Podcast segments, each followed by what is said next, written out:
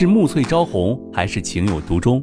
从流水桃花到天荒地老，欢迎大家收听由喜马拉雅出品现代言情大戏《七月》，作者山歌，主播迟总，协众优秀 CV 诚意制作。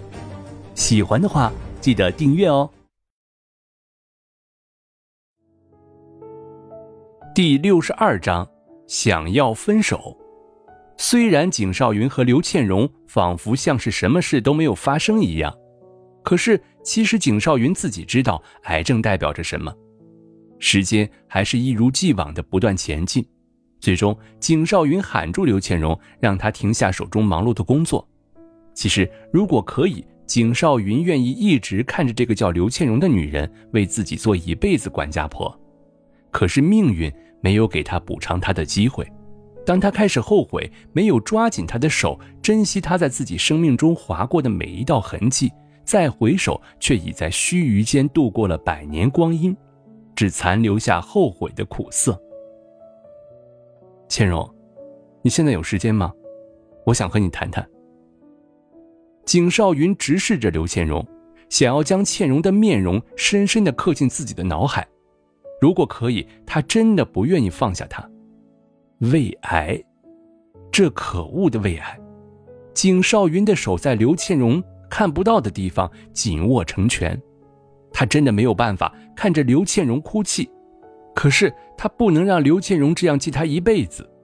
记住一个人要比忘记一个人要痛苦的多，他肯定不愿断去两个人的过往，去在未来他离开后的日子里要学会忘记这段感情，接纳另一个男人。在他生命中留下痕迹，他的傻姑娘。他景少云从来没有后悔过娶她为妻，已经是晚期的胃癌，没有什么治愈的可能了。他不能拖累倩蓉，既然自己没有能力给刘倩蓉一方安逸的生活，不如给她自由，让她走，从此海角天涯，相见陌路。嗯，好啊。刘倩蓉为景少云倒了一杯热茶。然后坐到了景少云的对面，平静的看着景少云，等待着他开口。倩蓉，我们分手吧。这几天，我有认真的想过，我们真的没有再耗下去的必要了。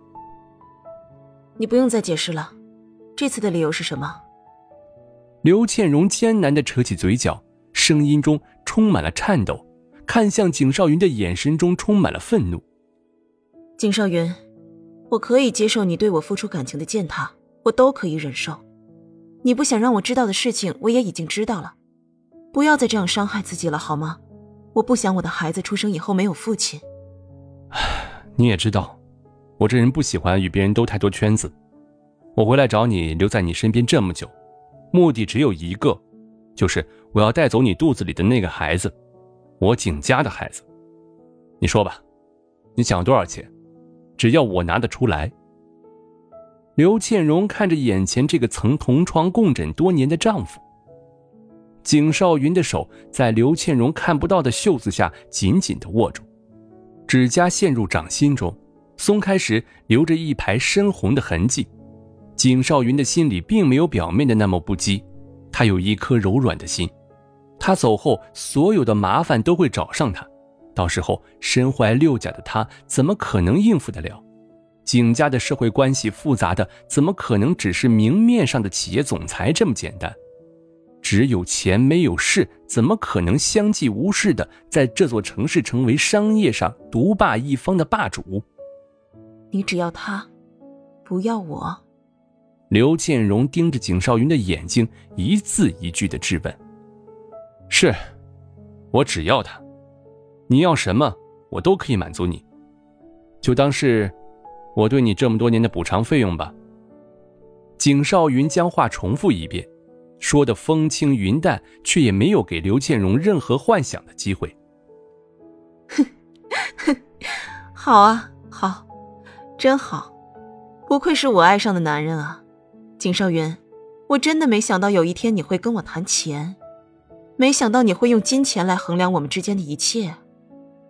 刘倩蓉忍不住为这个男人鼓起掌，嘴角是最为得体疏离的微笑，就好像是刘倩蓉最后一张面具，薄薄的一张皮，却赠予了刘倩荣梦中面对身世的变迁。景少云，恭喜你已经开始变得对我这么的冷血了，你终于可以摆脱我这个无理取闹的女人了。你以为你会自由了？我告诉你，这不可能，我是不会放手的。刘倩荣含着眼泪，声音有些嘶哑。景少云，我告诉你，我的幸福由我自己来追，你少给我自以为是的安排我的以后，想我离开你门都没有。这些话我收下了，好好活着吧。刘倩荣冷冷的瞥了景少云一眼，没有戳破他所隐瞒的病情，而是讽刺道：“干一点重活就能晕倒的男人，只配做个被人包养的小白脸儿。”就这样起身离去，没有一丝一毫的留恋，眼中只有一种蔑视般的悲悯神色。景少云永远看不到刘倩荣转身后抑制不住漫上视网膜的水雾。那些泪水中都是他们相爱相杀的爱情，没有细水长流式的温馨，只有以语言为金戈，狠狠地划向对方；只有痛苦，才能让他们感受到彼此的关心；几近割舍的苦楚，只有刀尖上残存的甜蜜。